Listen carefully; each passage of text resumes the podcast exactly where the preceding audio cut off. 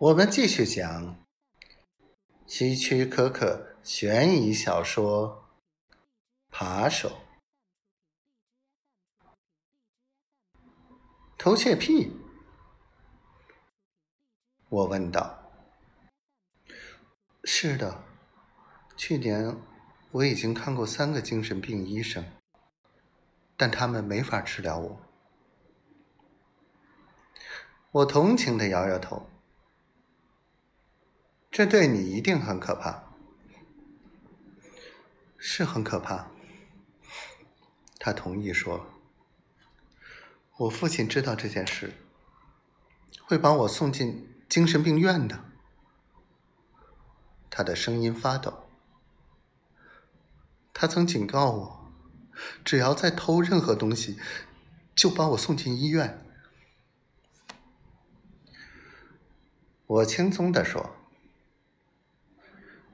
你父亲不会知道今天这里发生的事，他不会知道。是的，我缓缓地说。斯通先生会取回他的皮夹和别针。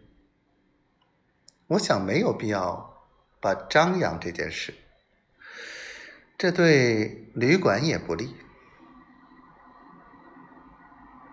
他的脸开朗起来。那么，你准备放了我？我叹了口气。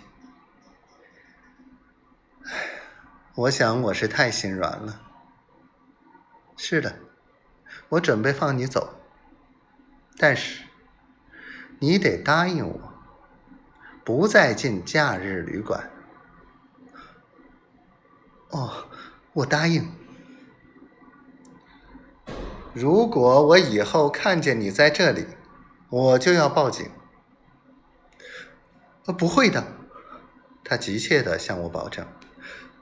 明天早晨，我要去看另一位精神病医生，我我相信他可以帮助我。我点点头。很好。那么，